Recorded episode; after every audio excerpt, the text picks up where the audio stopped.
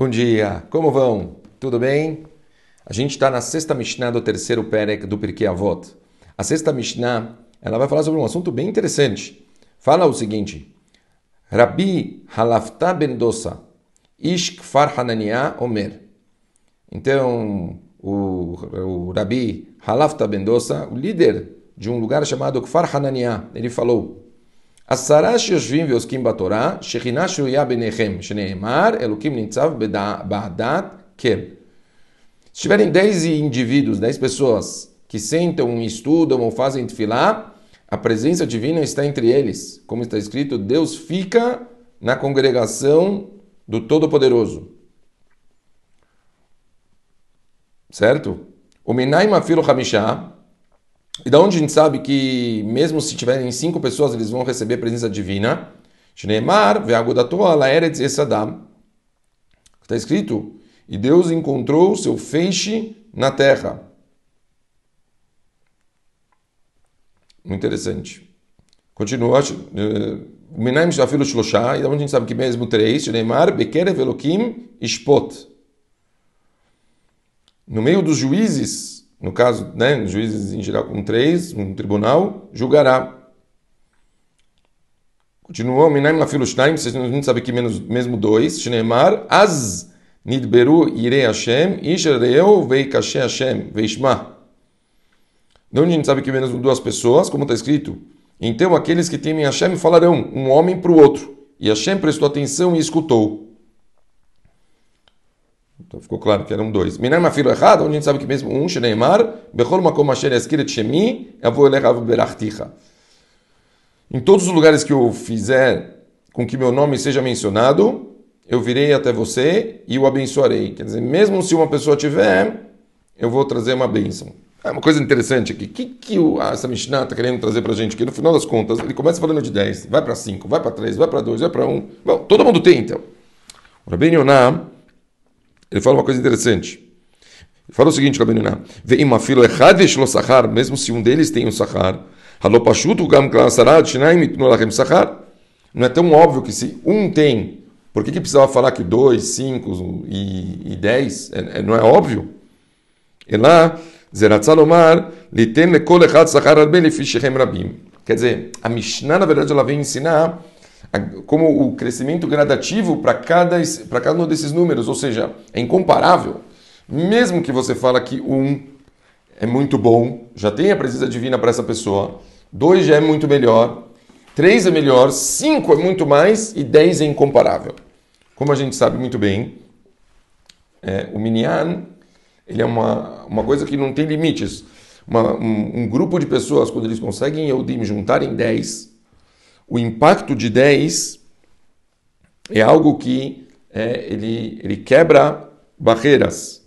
Tá? Quando, quando pessoas eles se juntam, qual que é a grande diferença? Né? A gente sabe que quando tem uma pessoa, vamos falar assim, ele está fazendo, a gente está levando em consideração todo o que ele produziu foi, foi, foi o mérito que ele recebeu. Porém, se ele está junto com todos os outros, os outros nove, então tudo que foi produzido pelos dez vai para os dez. Quer dizer, acaba não indo só o que ele produziu, mas o que os dez produziram vai para os dez. Por isso é tão forte.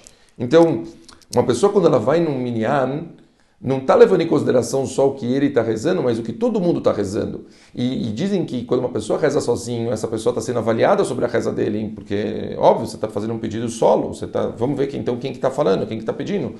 Mas quando uma pessoa está com minyan, então está sendo aceita no, em nome de um todo. Então, automaticamente, tudo que essa pessoa está falando está com certeza tendo um impacto muito, muito forte.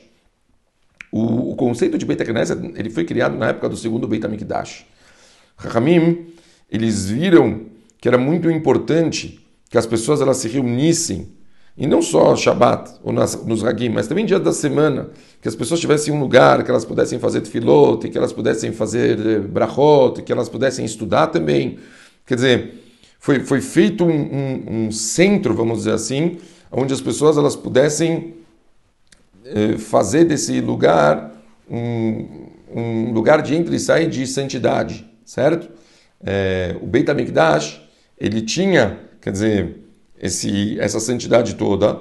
Óbvio que a gente sabe que os trabalhos feitos no Beit HaMikdash eram muito mais para os Kohanim, mas as pessoas podiam entrar em até uma certa parte do Beit HaMikdash.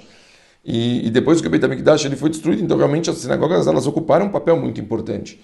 Tanto que a gente sabe que existem rezas específicas que elas não podem ser, quer dizer, feitas com menos de 10 pessoas, como por exemplo o Kadish. Então, realmente, a gente tem que saber, a gente tem que valorizar e tentar se esforçar. Se a gente tem uma oportunidade de fazer tefilá com pelo menos 10, a gente tem que fazer esse esforço. A gente vê que isso realmente tem um impacto maior. Me lembro uma vez, uma coisa que me mexeu muito, uma coisa, são lembranças é, que, que ficam para sempre. Eu estava uma vez numa viagem para Israel com meus amigos da Yeshiva de, de. A gente está nessas viagens de um mês conhecendo Yeshivot em Israel. E a gente estava, acho que, voltando do norte. E, e a gente viu que estava em cima do horário da Shkia.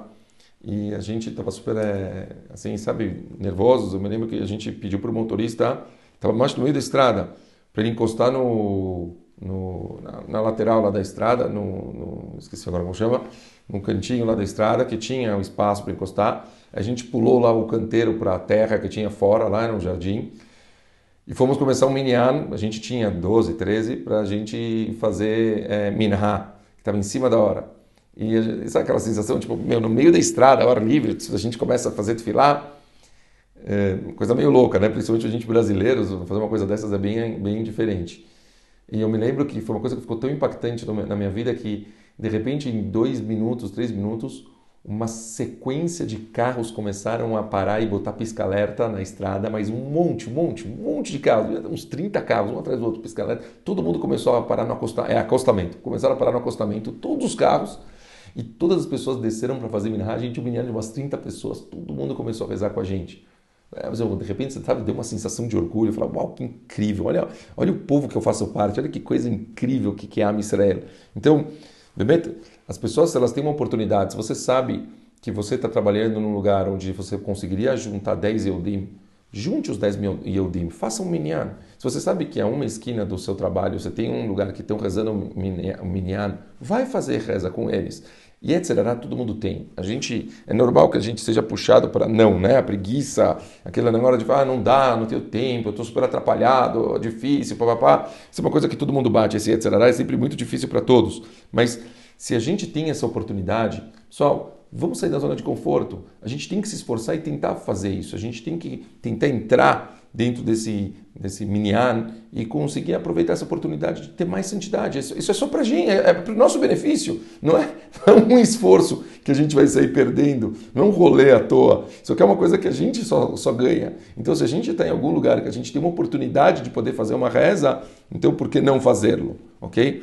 Em tempos agora de, de corona, que as pessoas elas estão preocupadas por causa de, de saúde, Bemet é, é, é compreensível, dá para entender é, que se as pessoas não querem arriscar, né, não querem é, ir para a sinagoga, eu acho que cada um de acordo com o seu rabino tem que conversar com o seu rabino e se achar que é conveniente ainda não ir, dá para entender, mas a gente está falando em, em, em, fases normais, quer dizer, fases normais. A partir do momento que já estamos em um momento que é propício, que já pode ir tranquilamente para uma sinagoga para rezar, se a pessoa se sente à vontade, que tipo não teria porquê dela ir, a Pachuta ela tem que se esforçar, trazer mais santidade para ela, trazer mais santidade para a vida dela, trazer mais santidade para a família dela. Por que não?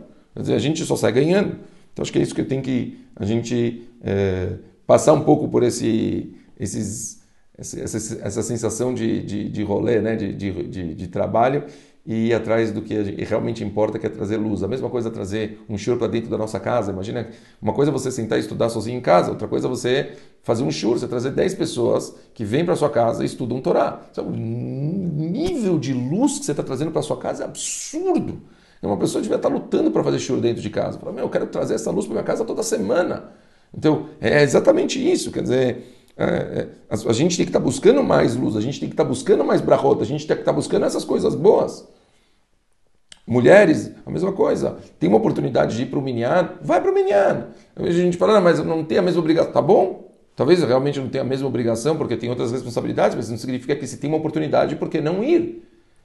Shabbat, por exemplo, é muito mais fácil para poder ir. Vai na sinagoga, vai fazer tefilá. Oportunidade de fazer reza, reza com Minyan. Conseguir ouvir tefilot que a gente não ouve se não tiver com 10. Por que não fazer uma tefilá com Minyan?